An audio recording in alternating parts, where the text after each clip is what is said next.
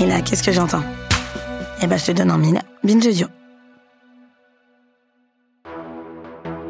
Mes très chers amis, je sais que ni vous, ni moi, ni personne n'aime trop y penser, mais nous sommes tous sur la même grande pente descendante. Aujourd'hui plus qu'hier et bien moins que demain, nous vieillissons. La question du grand âge est partout dans l'actualité en ce moment, suite à la sortie du livre Les Fossoyeurs, qui relève des maltraitances immondes dans les maisons de retraite Orpea. Ça fout les boules. Personne ne veut finir comme ça, à devoir mendier pour qu'on vous change une couche ou supplier qu'on vous aide à vous relever si vous êtes tombé. Et personne ne veut que ses proches subissent cela. On vit dans une société qui vit de plus en plus vieux et au lieu de s'en réjouir, de se dire qu'on gagne de plus en plus sur la mort, on glorifie comme jamais la jeunesse comme seul modèle de réussite et on ghettoise les vieux. Le problème de l'âge est l'un des problèmes politiques majeurs de notre société actuellement. Mais moi, quand j'entends parler de tout ça, je peux pas m'empêcher de me demander et vous, et moi, et nous, les générations Y, les générations Z, comment allons-nous vieillir? Vu qu'aucun pays ne tient ses résolutions de l'accord de Paris, tout pousse à croire qu'en 2050, on devra se coltiner l'agisme de la société capitaliste sur une planète qui aura prise en plus 4 ou 5 degrés.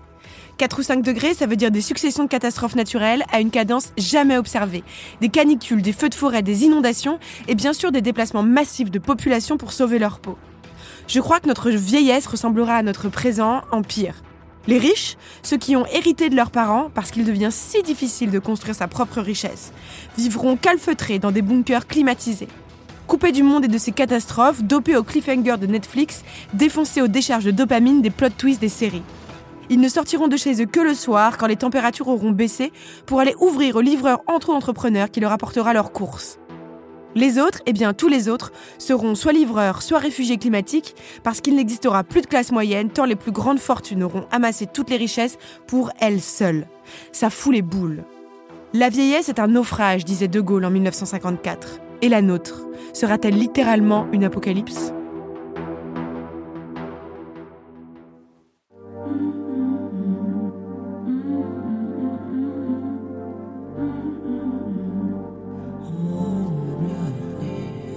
Non mais laissez-moi parler.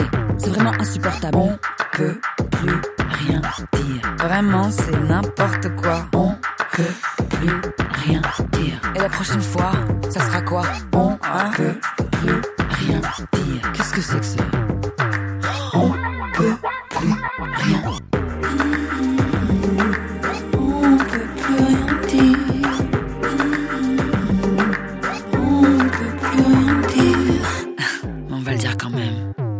Mes chers amis, c'est un immense honneur de vous accueillir au sein de cette nouvelle édition d'On peut plus rien dire. Nous allons passer la prochaine heure ensemble et je m'en réjouis. Chaque semaine, nous nous retrouvons pour répondre à une question autour de l'actualité. Cette semaine, nous nous demandons comment allons-nous vieillir, comment mieux vieillir et allons-nous seulement vieillir? Avec moi pour tenter de répondre à ces questions, j'ai la joie de recevoir Salomé Saké. Salomé Saké, vous êtes journaliste chez Blast, vous spécialisez politique et économie et vous êtes remarqué pour vos prises de position acérées et pertinentes sur les plateaux télé. Mélissa Petit, vous êtes sociologue du vieillissement, vous êtes autrice de Les retraités, cette richesse pour la France et dirigeante de Mixing Génération. Et Francis Carrier, Francis Carrier, vous êtes fondateur du collectif Grey Pride et à l'initiative du Conseil national autoproclamé de la vieillesse. Ma première question, elle est pour vous, Francis Carrier. Et euh, je vous annonce tout de suite la couleur. Ici, on va appeler un chat un chat, et donc on va appeler un vieux un vieux. J'aimerais vous demander comment c'est d'être vieux aujourd'hui en France. Ben, ça n'existe pas. C'est euh, un vieux, il est invisible et il est collé euh, purement à la dépendance. C'est-à-dire que la vieillesse n'existe pas.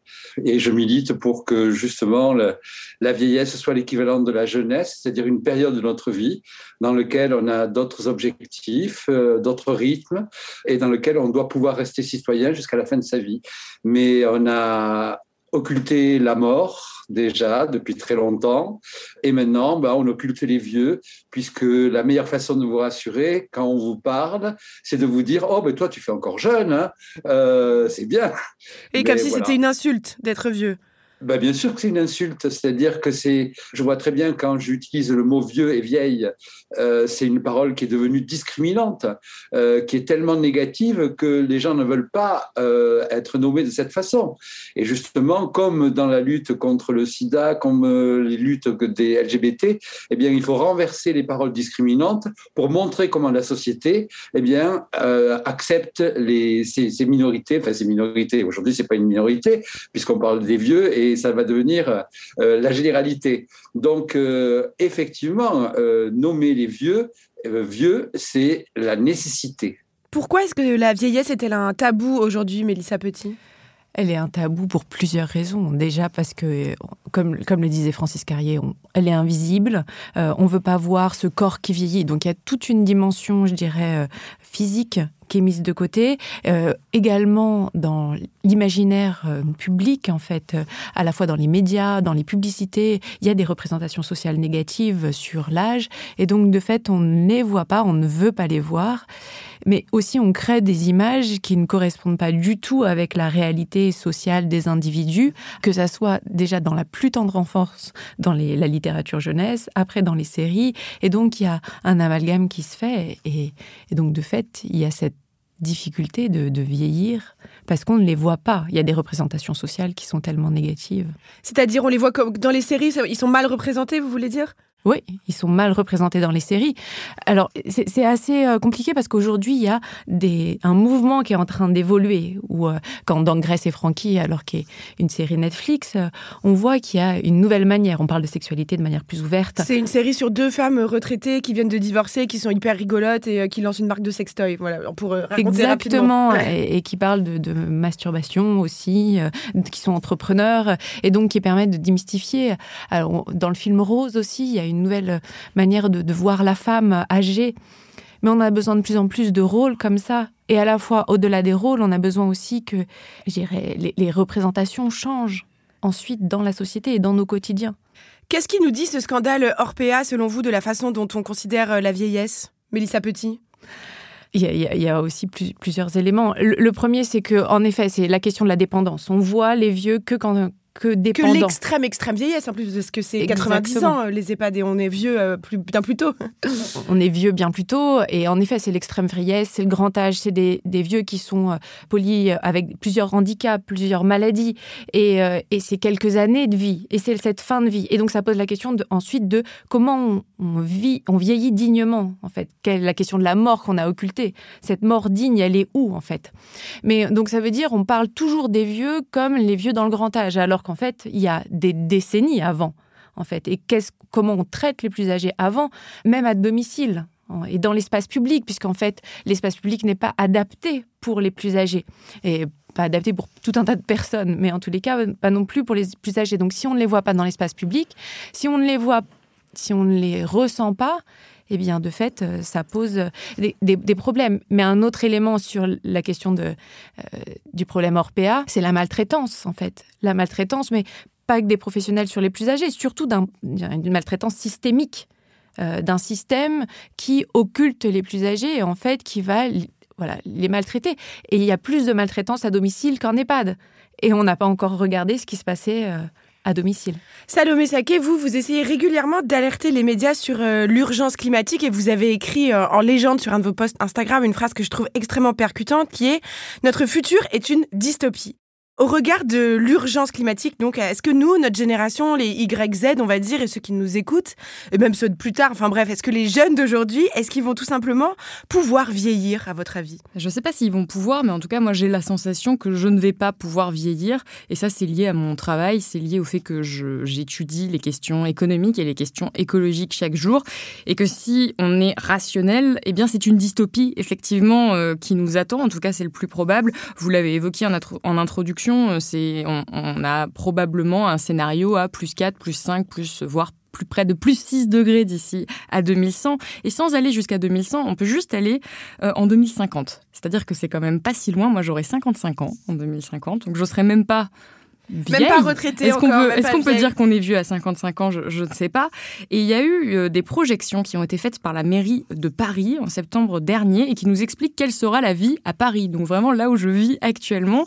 Euh, et on se rend compte que le nombre de jours où le thermomètre dépassera les 30 degrés aura doublé, que les températures de Paris ressembleront plus à celles de Séville que celles de Paris actuellement, que les inondations seront extrêmement fréquentes et qu'elles concerneront 14 arrondissements sur 20, qu'il y aura des canicules et des inondations et donc que ça menacera le système électrique et donc que notre vie sera constituée de coupures électriques, très, enfin de coupures de courant euh, très courantes du coup justement. Et cette même étude décrit une chute dramatique de la biodiversité avec une augmentation possible des maladies chroniques, euh, infectieuses ou encore des épidémies. Ça vous dit peut-être quelque chose. Et tout ça, c'est très concret. Et quand on essaie de se projeter, moi j'ai 26 ans aujourd'hui, bah, c'est évidemment un petit peu compliqué de s'imaginer atteindre l'âge de 80, 85 ans dans ces conditions. Et euh, malheureusement, il me semble que c'est la position la plus réaliste. En tout cas, c'est celle des, des scientifiques, c'est des projections scientifiques. Et c'est vrai qu'aujourd'hui, j'ai- un peu de, de mal, peut-être même, à parler de, de vieillesse. Je peux parler de, de comment on traite les personnes âgées aujourd'hui. Mais c'est vrai que j'ai du mal à me projeter, moi, à, à cause de, bah, de mon travail, tout simplement. J'aimerais qu'on écoute un extrait d'une d'une de vos interventions euh, sur un plateau télé et voir comment les, on réagit autour de vous quand vous essayez de d'alerter sur cette question. Un mot Juste, vous dites que Oui. euh, la France fait son travail. La France vient à peine de se Vous pensez à l'affaire du siècle? pour- mais bien sûr, elle vient de se faire condamner pour inaction climatique. J'aimerais rappeler que même si on respecte tous ces engagements, le, le GIEC dit qu'on est à un scénario à plus 2,7 degrés à la fin du siècle, qui est D'augmentation déjà des températures dramatique. planétaires. Et si euh, les mesures sautent, on est à plus 4 degrés. On parle d'apocalypse. On parle de, de... Non, mais vraiment, c'est pas radical, c'est pas euh, excessif de ma part de dire ça. C'est les, c'est les scientifiques qui le disent. Moi, je fais partie de la génération qui va vivre l'effondrement, qui va vivre. Bah, Merci pour La- nous. Hein. Non, mais bah, désolé. Mais- Faut la réinviter. Alors qu'on est deux boomers à côté de Ah, moi. bah, eux. il ça qu'elle faut, voulait dire. il faut des Ah mesures absolument urgentes, y compris en cas d'un échec du, multila- du multilatéralisme. Super. On ne peut Je suis pas attendre. venu. Hein.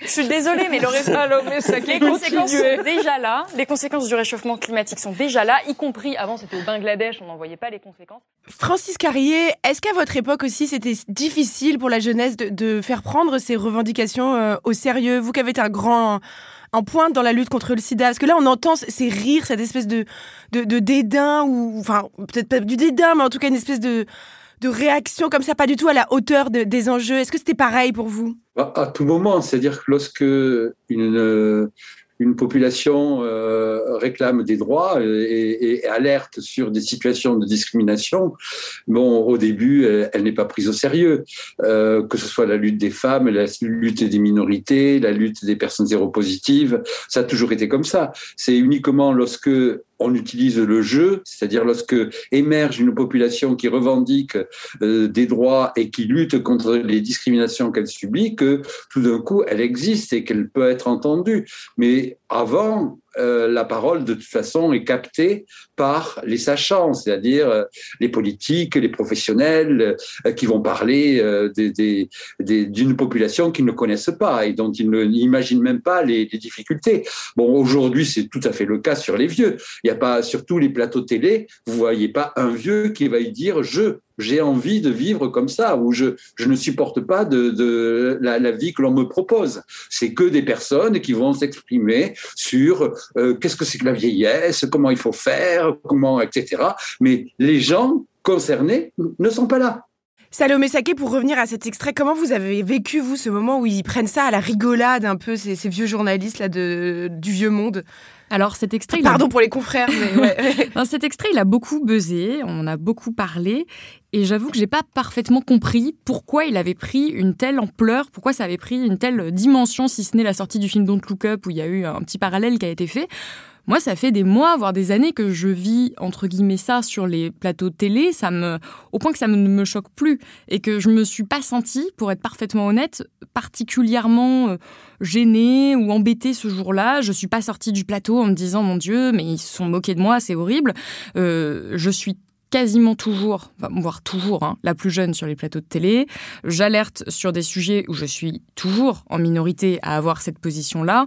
Et j'ai eu des plateaux télé qui ont été beaucoup plus euh, difficiles à vivre parce que cette émission-là, elle est quand même plutôt détendue. 28 minutes, c'est quand même une émission de qualité. Euh, c'est une émission où moi, je suis traitée avec respect quand même dans l'ensemble par les journalistes.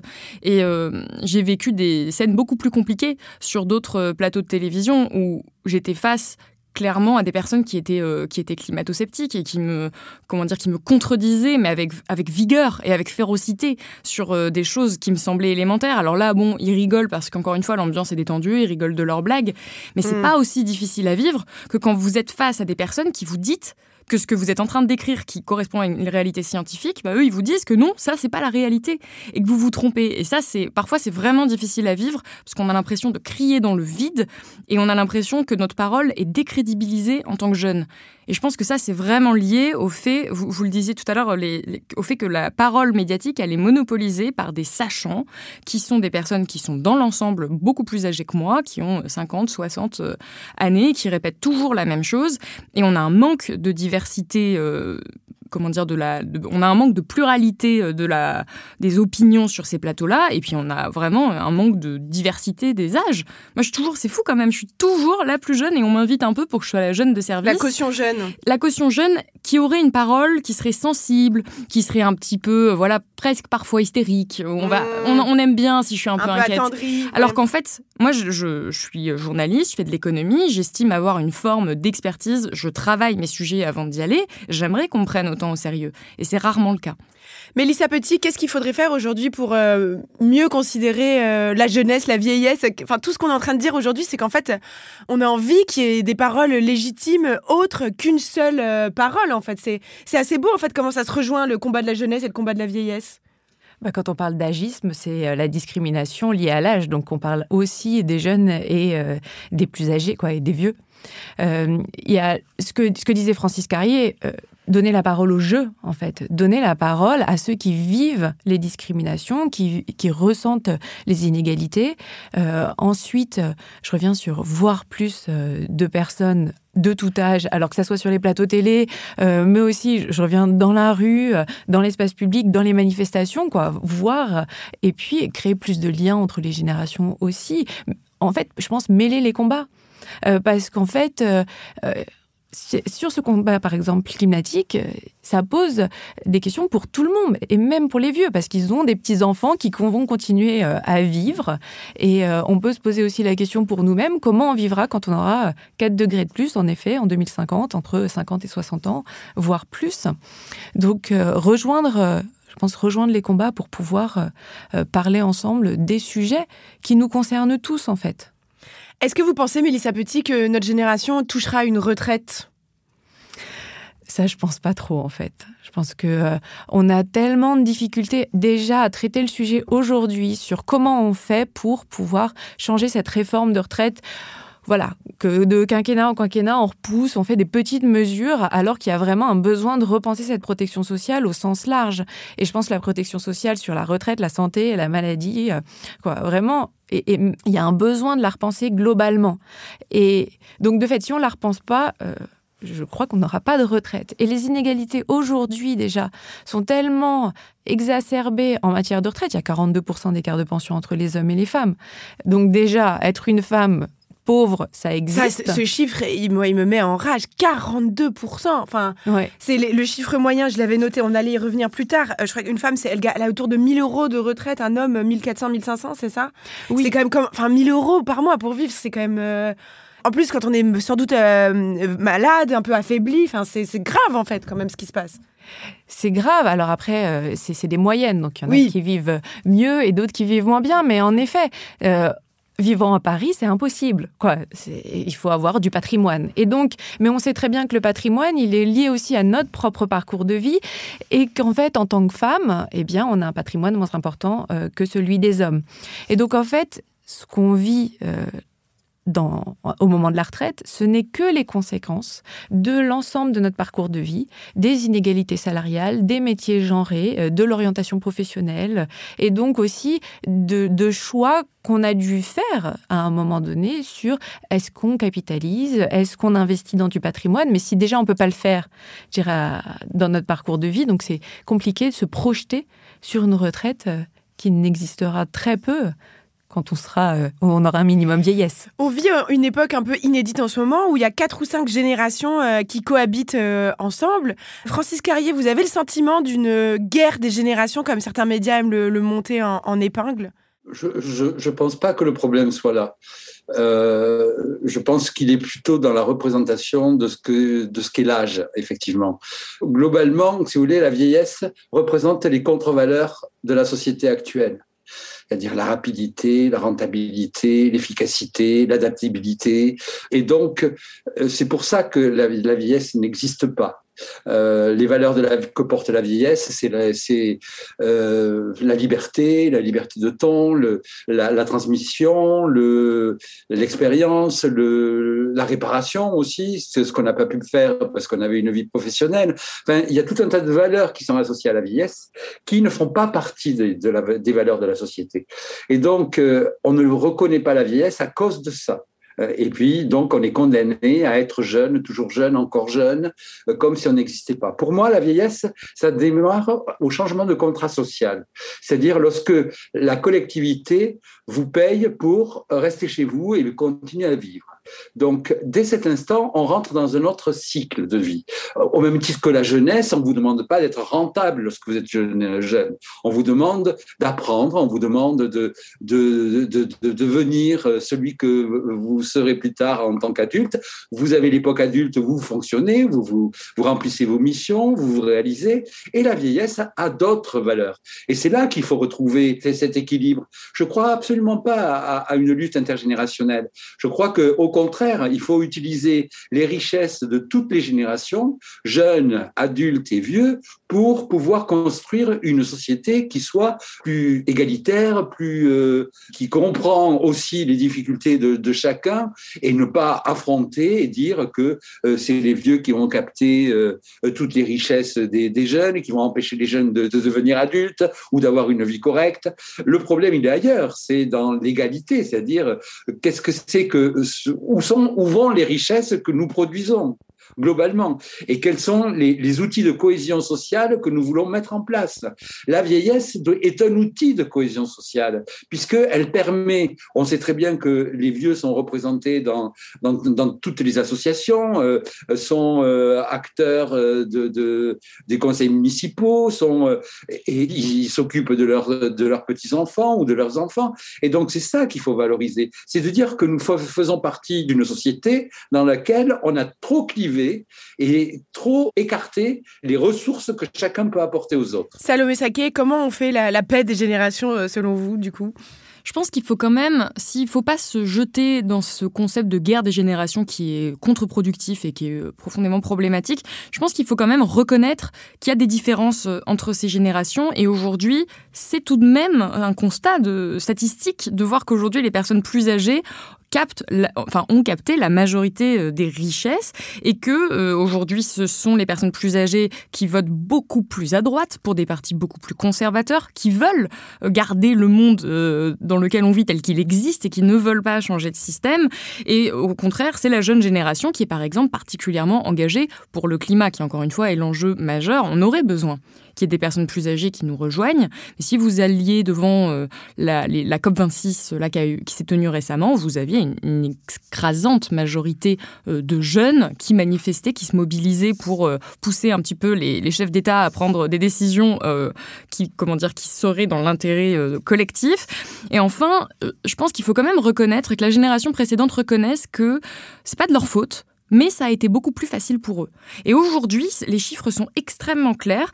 Le niveau de vie des jeunes est beaucoup plus bas que ne pouvait l'être le niveau de vie des jeunes il y a 20, 30, 40 ans.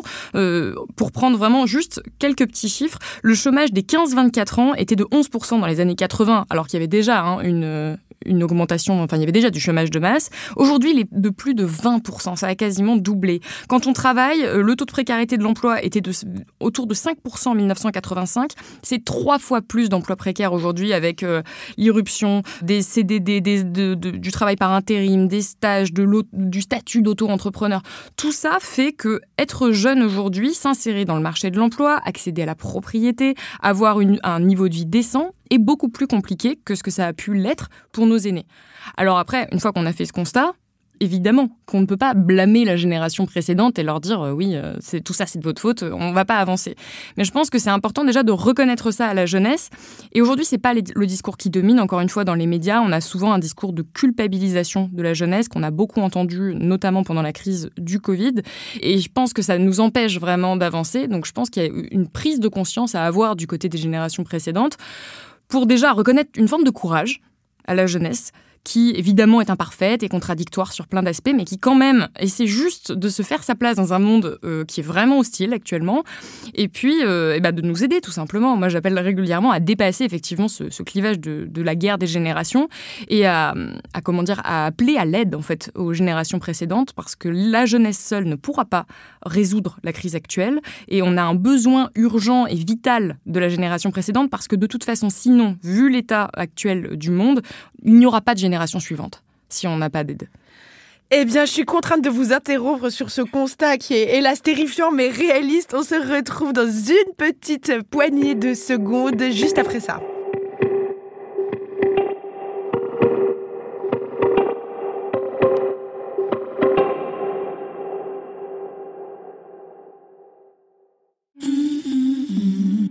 On peut plus rien dire. On va le dire quand même.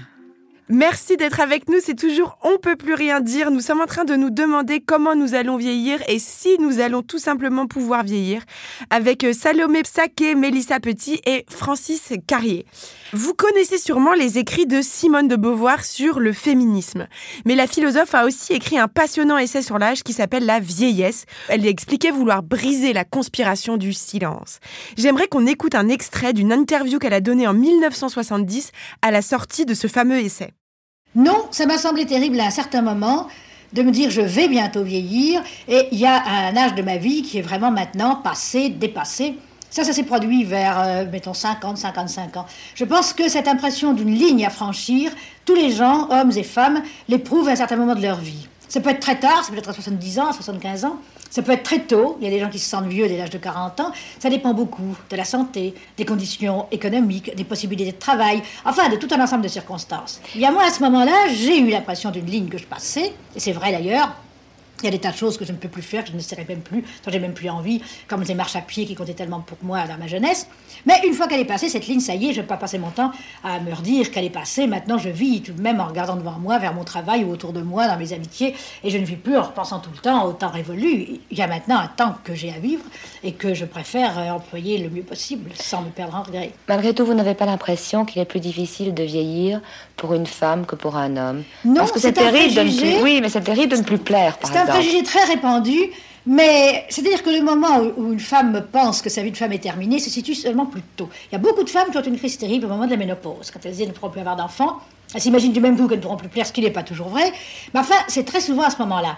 Mais bon, c'est 50 ans, 55 ans, ça n'est pas encore la vieillesse. Une fois que la vieillesse arrive, alors, elles sont très souvent, au contraire, habituées et plus sereines qu'elles ne l'étaient, quoique je déteste ce mot, mais enfin, plus tranquilles qu'elles ne l'étaient, quand elles luttaient encore pour rester dans le camp des jeunes femmes, tout en sachant déjà qu'elles étaient euh, très défavorisées sur ce plan-là. C'est beau d'écouter euh, Simone de Beauvoir et l'accent des journalistes des années 70. Euh, Qu'est-ce que vous pensez de, cette affirmation? C'est plus difficile de vieillir pour une femme que pour un homme. Francis Carrier, c'est quelque chose que vous avez euh, constaté autour de vous, je ne sais pas, avec vos amis femmes, ou que c'était différent comme expérience de la vieillesse? Ah ben oui, c'est une évidence, mais c'est lié euh, aux discriminations liées à, l'apparence. C'est-à-dire que euh, une femme fait l'apprentissage du corps non désiré et non désirable très tôt. La première discrimination, elle est liée euh, effectivement à cette apparence et à la sexualité des, femmes après la ménopause, puisque c'est à peu près à cet âge-là que les choses commencent à basculer. Donc c'est certain Mais maintenant, c'est une inégalité qui, euh, que, que subit aussi d'autres minorités, parce que le monde LGBT, le monde gay qui est très euh, euh, lié à la, aux représentations du corps, c'est-à-dire du corps de, l'homme parfait et jeune et efficace, etc., et, mignon, eh bien, les, gays âgés la subissent de la même façon. Euh, bon, pour, d'autres minorités, ce sera d'autres difficultés, mais c'est vrai qu'il y a une, différence euh, en, encore aujourd'hui entre hommes et femmes euh, vieillissantes euh, en termes de revenus, en termes d'apparence, en termes de discrimination, en termes de, aussi de, durée de vie, parce que on, dit que une femme va vivre plus longtemps, mais elle profite, je dirais, plus longtemps de sa dégénérescence, c'est-à-dire qu'elle vit en mauvais état pendant plus de temps qu'un homme. Dites-nous, est-ce que pourtant il y a encore des, des on, on, parlait justement de l'invisibilisation des histoires d'amour, d'une forme de sexualité. On vit encore des histoires d'amour pourtant quand on est vieux? Bien sûr, si vous voulez, en tant qu'individu, euh, que l'on m'explique à quel moment on n'a plus envie d'être caressé ou de caresser quelqu'un mais dans, dans la sphère sociale, c'est inaccepté. C'est-à-dire que la, libération sexuelle, elle, concerne avant tout les jeunes et beaux. Euh, C'est-à-dire que euh, la sexualité normale, elle, est cantonnée à, ce secteur. Et puis, elle a été appropriée par deux, deux, deux mondes, le monde du, marketing pour nous vendre les corps parfaits, pour vendre n'importe quel produit, et puis la, pornographie qui ne nous, qui nous concerne pas non plus dans, dans notre sexualité. Et donc euh, aujourd'hui, on vit des discriminations très fortes sur le, regard que peut exprimer, enfin l'expression du désir que peut exprimer un, un vieux ou une vieille. Euh, un vieux euh, qui, qui exprime un désir est un vieux libidineux, et une vieille qui exprime un désir, c'est pire, elle est folle. Parce que là, on se dit, elle a perdu complètement la carte. c'est horrible, mais bon, il faut qu'on change tout ça. Les vieux, à votre avis, rentrons dans le, dans le fond du sujet. Est-ce que les vieux peuvent être respectés dans notre système sans qu'on renverse le capitalisme? Parce qu'on sait que le système capitaliste fait qu'on valorise les individus proportionnellement à leur valeur sur leur marché du travail. C'est là le, le fond de l'histoire. Alors qu'est-ce qu'on fait, Mélissa Petit? Alors on peut respecter euh, tout le monde. Et euh, il y a à la fois, je pense, le marché du travail et ce que ce que disait Francisca, il y a la question du marketing, mais aussi du pouvoir d'achat, parce qu'en fait, il y a les quinquas ont quand même aussi euh, un pouvoir d'achat. En tous les cas, certains cacas, euh, quinquagénaires, ont un pouvoir d'achat et on les adresse pas assez, ou on commence à les adresser. Et c'est un moment aussi d'accomplissement. Et je pense que commencer à rentrer par les quinquagénaires pour ensuite, au fur et à mesure du temps, aller sur des âges plus âgés. Et on l'a vu sur d'autres sujets, hein, sur la question euh, du corps des femmes. On a d'abord questionné euh, les, les, premières règles, ce corps des jeunes qu'on recompose, euh, et ensuite la maternité. Et donc maintenant, on s'intéresse à la ménopause. Et il y a aussi, d'un point de vue tout un tas de produits maintenant qui apparaissent sur les questions liées à la ménopause ou des magazines qui interpellent le sujet. Et donc, il y a rentré sur, sur ce point-là. Et puis, en effet, sur la question du travail. Aujourd'hui, il y a des pénuries de main-d'œuvre dans certains secteurs et les femmes plus âgées aussi, qui sont parfois celles qui sont au chômage, parce que plus on avance en âge dans son parcours de vie et d'emploi, eh bien, on est plus souvent en CDD, sur, en auto-entrepreneur, parfois sur du, des, des chômages de longue durée. Et c'est aussi euh, de la main-d'œuvre qu'on peut utiliser et qui euh, a un vivier de ah oui, compétences. Pour vous, c'est encore plus de cap... non, on renverse pas le capitalisme, on les remet, euh, on les remet au boulot, dans les boulots dont personne ne veut. En plus, c'est souvent quand même des emplois euh, précaires, la nuit, mal payés. Enfin, c'est euh... ah forcément parce que en fait, l'idée c'est qu'en parallèle, on change le sens du travail et on change aussi parce qu'il y a aussi une aspiration du sens de l'emploi. Et donc, qu'en parallèle, dans tout ça, eh bien, on arrive aussi à accompagner euh, je dirais, l'activité et non plus le travail. Parce qu'en fait, ce que disait aussi Francis Carrier sur le nombre de, retraités euh, qui sont utiles socialement euh, pendant leur retraite, 42% des retraités font du bénévolat, il y a 11 millions d'aidants et dans ces 11 millions, il y a euh, des, des retraités, ils donnent un nombre incalculable d'heures pour la garde des petits-enfants. C'est aussi en fait repenser cette utilité sociale tout au long de la vie. C'est sortir du cycle ternaire qui en fait est déjà explosé. Quand je parle de cycle ternaire, c'est formation, travail, retraite. Et donc il est explosé parce que on a une aspiration de pouvoir mêler ses temps tout au long de la vie et donc de pouvoir avoir, oui, un an de retraite euh, à 40 ans euh, parce que euh, on a envie de faire autre chose et qu'on n'a pas envie de nous poser des questions sur ce qu'on va faire et donc de devoir, comme parce qu'aujourd'hui quand même une bonne partie du chômage est parfois utilisée pour se re-questionner sur le sens de son travail. Donc c'est vraiment en fait, je reviens, apporter une nouvelle protection sociale, certes penser capitalisme, pourquoi pas, mais tout au long de son parcours. Ce serait une forme de revenu universel?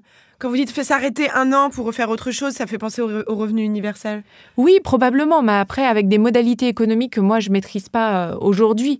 Et donc, de fait, c'est- c'est aussi, alors euh, le Québec, par exemple, l'avait fait, c'est ne pas avoir un âge légal de départ à la retraite qui nous oblige à travailler tant d'années. Bien sûr qu'il faut, euh, en tous les cas, investir sur cette retraite. Mais c'est- repenser cette protection aussi sur la, Donc la ils fin, ils partent fin à l'âge qu'ils veulent ou comment ça se passe? Ils ont à un moment, ils partent à l'âge qu'ils veulent avec une décote et une surcote. C'est-à-dire que oui, on a un âge qui permet d'avoir un, un taux plein, mais qui ne m'oblige pas à être contrainte à travailler euh, 40 et quelques années si je veux partir avant. Salomé Saké, je vous voyais ré- bouger. est-ce que me- est-ce qu'il faut renverser? Est-ce que en fait j'ai le sentiment que le sort qu'on réserve aux vieux, c'est un peu un négatif euh, du système euh, capitaliste et donc pour que changent les choses, euh, il s'agit pas peut-être de faire plus de séries avec des vieux, il faut aller attaquer le problème à la racine. Oui, alors pour moi, vous avez vraiment mis le doigt sur le cœur du problème, qui est le système euh, capitaliste néolibéral euh, tel qu'on le, tel qu'on le vit aujourd'hui. Et la meilleure illustration de ça, pour moi, c'est l'exemple que vous avez évoqué plus tôt, c'est le scandale Orpea. Pour moi, c'est l'illustration des limites auxquelles on est confronté de manière plus générale avec la crise climatique du système capitaliste. Il y a quelque chose qui m'a choqué dans ce, dans ce scandale et dont on a peu parlé, c'est qu'on parle de personnes qui étaient dans un, des EHPAD de luxe.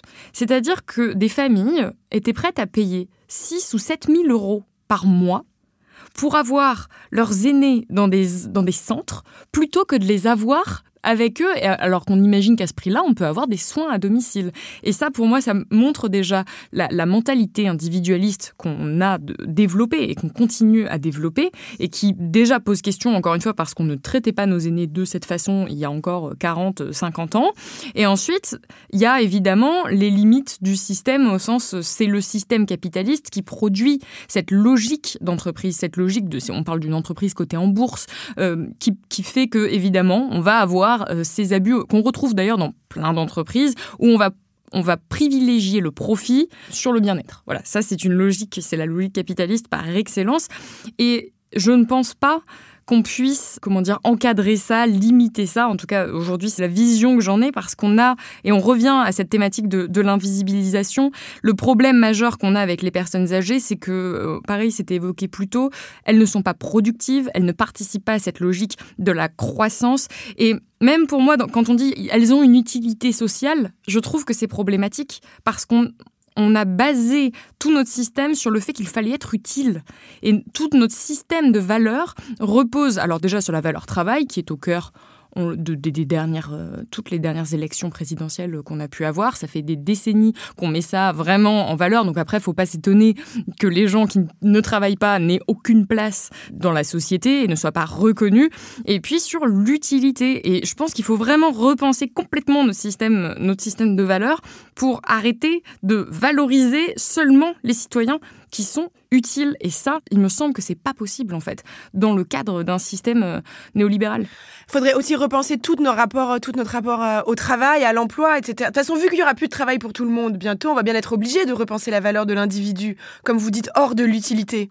Oui, puis on a, encore une fois, il faut, je pense qu'il faut vraiment lier ça en permanence à la crise climatique qui va il va être nécessaire de changer complètement notre système de production et notre système de consommation. On ne va pas pouvoir être dans cette croissance permanente. Euh, je ne crois pas du tout au mythe de la croissance verte. Encore une fois, c'est pas moi qui le dis, c'est vraiment les scientifiques. Si on, lit le rapport du GIEC et qu'on regarde notre manière de, produire, on voit que ça ne va pas être possible.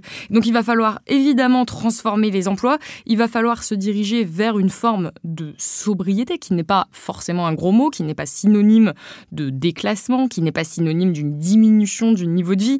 Et tout ça, ça va on, va devoir euh, voilà repenser complètement ce système. Et malheureusement aujourd'hui, c'est pas du tout la direction euh, politique. Et je pense que revaloriser le lien social, trouver d'autres valeurs à l'individu, ça, ne peut être que bénéfique collectivement. Et euh, vous évoquiez encore une fois plus tôt dans l'émission le fait est-ce qu'on va avoir des retraites? Mais bien sûr qu'il y a des gens qui vont avoir des retraites, des retraites privées. La minorité privilégiée aura des retraites. Parce qu'encore une fois, c'est le chemin qu'on a pris depuis plus de 20 ans, euh, ne serait-ce qu'avec la, réforme déjà de Nicolas Sarkozy, la réforme d'Emmanuel Macron qui arrive euh, sur les retraites. On est en train de diminuer euh, cette, comment dire, cet effort collectif qui, consistait, même si c'était très imparfait, à redistribuer l'argent aux personnes plus âgées. Là, on va arriver à quelque chose où de toute façon, il va être vraiment bénéfique pour la majorité de, de, de de rompre en fait avec la dynamique actuelle, de rompre avec le système actuel. Après, est-ce que ça implique de sortir totalement de la logique capitaliste, c'est-à-dire peut-être de la logique de la propriété? Ça, c'est pas à moi de le dire. Je suis pas non plus euh, économiste, mais en tout cas, je pense qu'il faut vraiment être dans cette logique de la rupture avec le système actuel pour construire autre chose basé sur d'autres valeurs. Oui, il va y avoir ceux qui ont, seront cotisés dans une campagne, enfin une, pension retraite privée, et puis le, reste, le reste du monde. C'est, ça fait flipper, hélas, mais bon. Francis Carrier, Simone de Beauvoir, dans le livre dont, on parlait euh, plus tôt, raconte souvent que ce sont souvent les autres qui nous voient vieux avant que soi-même on se sente vieux. C'est quelque chose, on n'a pas besoin d'être très vieux pour en faire l'expérience. Euh, moi, j'ai la trentaine, ça m'arrive parfois avec des vingtenaires. J'ai l'impression qu'on est de la même génération. Puis à un moment, ils t'envoient un scud et tu te rends compte qu'ils te voient euh, comme pas du tout de la même génération. Euh, est-ce que c'est quelque chose aussi qui vous est arrivé? Oui, bien Racontez-nous un peu l'expérience. Euh, qu'est-ce que ça fait d'être vieux? Ah ben, ça fait qu'on se sent progressivement poussé de côté, euh, qu'on est disqualifié, qu'on est progressivement euh, considéré comme inutile et, que nos désirs et nos, nos envies ne, sont plus entendus. Mais euh, quand même, j'aimerais bien revenir sur l'aspect capitalistique hein, qui me semble important. C'est qu'il il y a quelque chose qui s'est passé dans ces 20 dernières années, parce que le, phénomène de, de de vieillesse, c'est quelque chose en, termes de, de, nombre est quelque chose de très récent. Euh, avant, il y avait quelques vieux, mais on, les retraite. Eh moi, quand j'étais jeune, à 67 ans, il y avait quelqu'un qui mourait. On disait, bah, il n'a pas profité longtemps de sa retraite et il, ça fait deux ans que seulement il a arrêté. Mais c'était assez courant. Et puis il y avait quelques vieux. Aujourd'hui, on est face à un pic démographique qui ne fait que croître et qui est très récent. Et on a laissé rentrer le monde capitalistique la vieillesse et on a considéré que c'était un marché. Et là, on a commencé à trier les vieux riches et les vieux pauvres. Les vieux pauvres iront dans les établissements qui sont à, but euh, non lucratif et, public. Et puis les vieux riches, eh bien, on s'est débrouillé pour les faire rentrer dans des lieux où il y a une captation de leur richesse, mais à des fins purement capitalistiques. C'est-à-dire que Orpea, et pour le citer, a mis en place un système de prédation qui fait que le capital qui a été accumulé par les gens, euh, et peut-être de façon euh, trop importante, hein, est capté par ces organismes privés à but lucratif, au lieu de retourner dans la solidarité nationale. C'est-à-dire que cette inégalité de traitement entre riches et vieux est l'instrument vraiment d'un monde de prédation qui se dit, eh bien, on va pouvoir utiliser toute cette richesse pour euh, rincer des actionnaires et rincer des, des gens qui sont euh, euh, à la tête de ces entreprises et qui sont payés. Est-ce qu'il faudrait, est qu'il faudrait interdire les EHPAD privés ou du moins les groupements d'EHPAD cotés en bourse? Est-ce que ce serait déjà une piste de, réflexion bah, Déjà, je, considère que la vieillesse n'est pas un marché. Hein. Tous ces établissements ne vivent qu'avec l'argent public. Tout ça est subventionné en termes de création, puisqu'il y a des subventions des départements. Il y a des après en fonctionnement, c'est subventionné par la sécurité sociale, c'est subventionné par euh, pour l'autonomie par les départements, et donc tous ces établissements ne vivent que par l'argent public. Et donc il est pour moi totalement immoral que on fasse du profit sur la partie hôtelière et que on fasse un marché de la vieillesse. Donc pour moi déjà c'est quelque chose que je, je, pose vraiment euh, et c'est un débat de société. Mais il y a aussi globalement il faut sortir de la logique des EHPAD. Regrouper les vieux dépendants ensemble à l'écart des villes, c'est de la ghettoisation, c'est de la maltraitance, c'est trouver des places. Cette notion de place disponible Est-ce que à n'importe quel âge on supporterait? Eh bien non on se dit, euh, bon, euh, c'est moi qui trouve euh, l'endroit où je veux vivre. Eh bien, quand on est vieux, on vous place dans des endroits où on a trouvé une solution.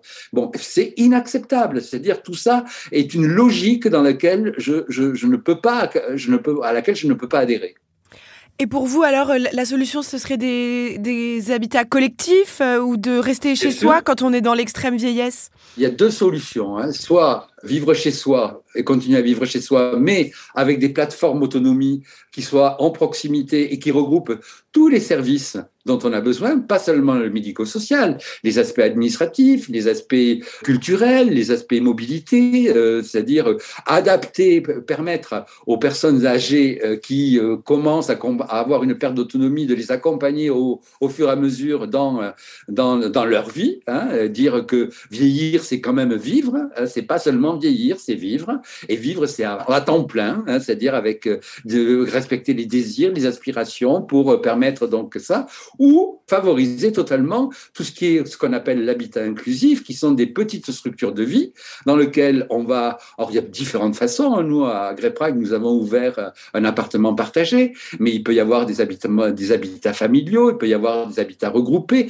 Il y a différentes façons, mais avec la seule caractéristique de dire que c'est des lieux de vie dans lequel on vivra et que où on pourra mourir jusqu'à, enfin, et vivre donc jusqu'à la fin de sa vie, et que l'autre aspect sera que c'est petit, c'est-à-dire que euh, ça ressemblera au, à notre habitat, c'est-à-dire que on ne peut pas supporter, imaginer qu'un EHPAD, qu'un lieu de vie devienne un lieu qui se rapproche d'une prison ou d'un hôpital c'est pas possible. Donc, il faut à tout prix que ces, les lieux de vie soient et, échappent aux normes, à l'hygiénisme, à l'hypercollectivité. Euh, tous ces aspects-là sont des aspects de maltraitance qui ont été organisés par les contrôleurs de gestion, privés ou publics. C'est bien plus facile de dire je vais mettre 200 personnes et puis comme ça je fais des achats en masse et puis j'embauche des gens et puis je m'en occupe. Non, on s'en occupe très mal et c'est pas des lieux de vie. Mélissa Petit, ces, pistes d'habitat collectif, de, colocation, de, lieux de vie,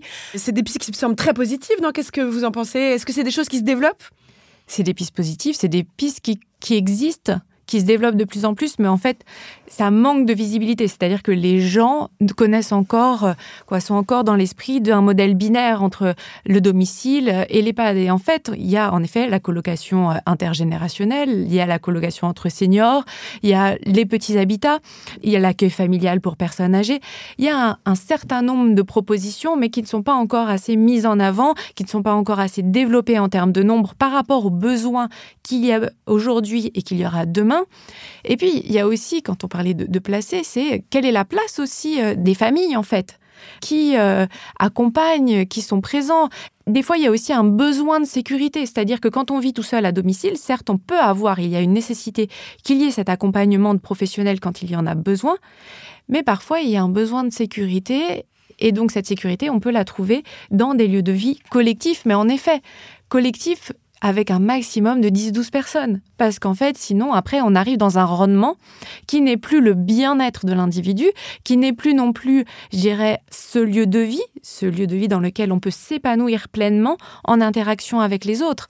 Et donc, il y a à la fois, je dirais, aussi nous-mêmes, en tant que, que famille, en tous les cas, de se poser la question et de dirais d'ouvrir le dialogue, d'échanger parce que on a aussi besoin de savoir ce qu'on pourra faire, comment on pourra faire et qu'est-ce que désirent nos parents je dirais, en fonction de, la situation dans laquelle on est, deviennent âgés. Et même en parler avant que ce soit trop tard. Moi, c'est une conversation que je n'oserais jamais avoir avec ma mère, je pense, mais c'est peut-être il faudrait l'avoir maintenant. Dire qu'est-ce que tu voudras, comment on se prépare à tout ça? Euh, oui. Parlez-en avec vos parents, vos grands-parents. Oui, c'est vrai, il faut qu'on ose ouvrir euh, cette question. Oui, et accepter aussi que nos parents ou nos grands-parents ne savent pas. Et donc leur laisser le temps. C'est-à-dire ne pas imposer cette discussion si eux-mêmes ne sont pas prêts. Quoi, moi, cette discussion, elle a, elle a été imposée à moi-même pendant le confinement. Ma maman a 78 ans et elle, elle ne voulait surtout pas aller en EHPAD. Et donc, elle a, elle a posé le sujet. Qu'est-ce qu'on pourrait faire? Alors, moi, je connais un peu le, le sujet, donc c'est plus facile d'entrer dans la discussion. Mais en effet, c'est... Vous avez fait comment, du coup? Alors en fait, maman vit euh, plus, plus proche de nous, en fait. Pour être un peu dans les détails, on était à 4-5 km d'écart, donc pas forcément euh, une grande distance, mais elle avait un peu cette question de la sécurité. Et donc, de fait, on a trouvé un appartement dans la même rue pour l'instant. Et donc, de fait, ça crée cette proximité. Donc, si elle a besoin de quelque chose, si elle est malade, je peux, en fait, facilement, eh bien, euh, aller la voir. Et en même temps, dans cette vie intergénérationnelle, elle peut voir sa petite fille beaucoup plus facilement qu'à 5 km d'écart ou, euh, petit confinement ou épidémie, elle, ne pourrait pas, quoi. Finalement, malgré tout ce qu'on dit, euh, l'INSEE a établi que l'âge le plus heureux, l'âge où on était le plus heureux en France, c'était 65 ans. Est-ce que vous confirmez, Francis Carrier? Peut-être, mais moi, personnellement, je, je considère que j'ai une vie heureuse, euh, toute ma vie. Euh, c'est pas le, le, le, pic de mon bonheur que je ressens. J'ai 67 ans aujourd'hui. Je le ressens pas comme le pic de mon bonheur. Mais bon, peut-être qu'on échappe à cet âge-là à tout un tas de contraintes et on a la capacité en termes d'énergie, en termes de revenus, de faire beaucoup de, de choses que l'on, qui, qui, sont liées à, à ce que l'on n'a pas pu faire. Ou, euh, bon, mais il y a un sujet quand même qu'on a évité, bon, c'est que la précarité, elle n'est pas que financière dans la vieillesse. Hein. Elle est relationnelle, elle est culturelle. Il faut savoir que quand même, il y a 500 000 vieux qui sont en situation de mort sociale. C'est le baromètre des petits frères des pauvres. Il y a 3 millions de personnes qui euh, vivent dans une grande solitude. Il y a plus de 2 millions qui sont exclus du numérique. Donc, il faut regarder aussi que la précarité dans la vieillesse, euh, elle, ne, elle, ne, se chiffre pas que euh, par l'aspect financier. Oui, vous avez raison. Et en plus, les vieux pauvres qui sont effectivement moins nombreux que les jeunes pauvres, ont la difficulté de se dire que leur situation ne fera qu'empirer. C'est-à-dire qu'il n'y a aucun espoir de sortir de cet état de pauvreté. Moi, je, vois que beaucoup de gens que j'ai accompagnés lorsque euh, ils étaient assez âgés, qui n'ont pas, donc, euh, j'ai pas évoqué la précarité culturelle, c'est-à-dire le pouvoir social qui nous reste et qui nous permet de, discuter, d'avoir un rôle existentiel, de trouver encore des, des, leviers qui nous permettent d'avoir le désir de vivre. Beaucoup de gens ne l'ont pas, ça. Et c'est la précarité culturelle que j'appelle. Et cette population a comme désir, en fin de compte, de continuer d'être consommateur, par exemple. Et donc d'avoir des petits projets d'acheter, une, une étagère, un meuble, une bricole, etc. Et tout d'un coup, cette, même cette possibilité, eh bien, lorsqu'on gagne, on a 1000, 1200 euros, eh bien, elle devient impossible. Et qu'est-ce qui se passe en général? On vous met sous tutelle c'est la mise sous tutelle, c'est-à-dire qu'on vous prend la carte bleue, c'est-à-dire le dernier objet de désir que l'on peut réaliser, eh bien, on vous l'enlève. Et c'est comme ça que, bon, beaucoup de vieux vivent en se disant, ben, le dernier truc que je pouvais faire et qui me faisait plaisir, c'est de dire d'aller acheter quelque chose, eh bien, on me l'enlève. Bon, c'est ça aussi qu'il faut comprendre. C'est-à-dire qu'effectivement, les vieux, ont, globalement, sont plus riches que le, que le, reste de la population. Mais il faut que cette richesse, d'abord, elle est très, très différente hein, euh, selon les, les, les catégories d'individus, mais il faut aussi que cette richesse se reserve à la collectivité euh, générale, c'est-à-dire qu'elle revienne dans la solidarité pour pouvoir donc dire que il faut arrêter le, on entend sans arrêt plus, plus, plus, plus. Il faut plus d'argent, il faut plus de personnel, il faut plus d'EHPAD, il faut plus de. Mais ça, le plus, ça ne sert qu'aux actionnaires. Salomé Saké, ça me fait penser ce chiffre de 65 ans, l'âge où on est le plus heureux, à ce que vous disiez plus tôt, sur euh, l'utilité d'une personne. Ça me fait me dire que peut-être quand on est hors de la compétition euh, sociale, finalement, on, se sent euh, bah, plus heureux, tout simplement. Exactement, je connaissais pas cette statistique, je connaissais pas cet âge, mais ça ne m'étonne pas du tout que l'âge où on puisse être le plus heureux finalement, c'est l'âge des 65 ans. Pourquoi? Parce qu'on est quand même euh, moins susceptible d'être sous, tutelle, on n'est pas non plus euh, comment dire trop avancé entre très gros guillemets euh, dans l'âge, donc on a quand même encore une autonomie, en tout cas physique pour pour la plupart, et en même temps, c'est le moment où on est sorti du système capitaliste au sens où, en fait, c'est ultra anticapitaliste d'être retraité. C'est-à-dire qu'on est payé pour euh, ne pas avoir d'utilité entre guillemets encore une fois pour la société euh, pour ne pas être rentable donc ce n'est voilà ce n'est pas rentable on est vraiment en dehors complètement de la logique capitaliste les personnes qui ont 65 ans aujourd'hui peuvent vivre de cette façon. Encore une fois, ce sera pas le cas malheureusement pour euh, notre génération. Et qu'est-ce qu'on fait quand on a 65 ans et qu'on a du temps et de l'argent. Encore une fois, effectivement, avec des inégalités, mais dans l'ensemble, euh, les personnes de cet âge-là sont beaucoup plus aisées et ont un train de vie beaucoup plus euh, décent finalement que des jeunes. Ils peuvent se consacrer à des activités qui sont de l'ordre de l'artistique, du sport, essayer de retrouver du sens ailleurs. Sa vie, à ce moment-là, ne tourne plus du tout autour du travail et ça ne m'étonne pas que ce soit l'âge où finalement on est le plus heureux, où on puisse retrouver du sens dans voilà dans d'autres activités et, euh, et on devrait euh, voilà moi pour moi c'est vraiment la preuve même de, du dysfonctionnement de notre système euh, notre système capitaliste.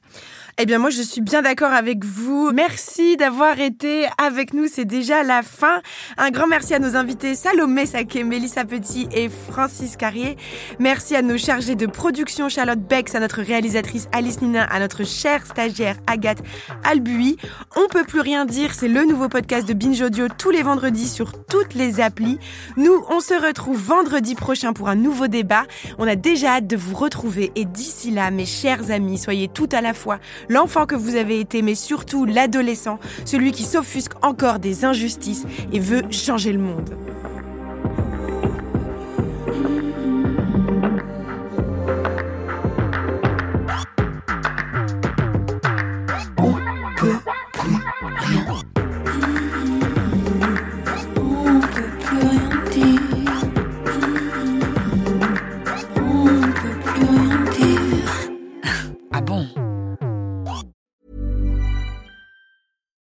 When you make decisions for your company, you look for the no-brainers. And if you have a lot of mailing to do, stamps.com is the ultimate no-brainer. It streamlines your processes to make your business more efficient, which makes you less busy.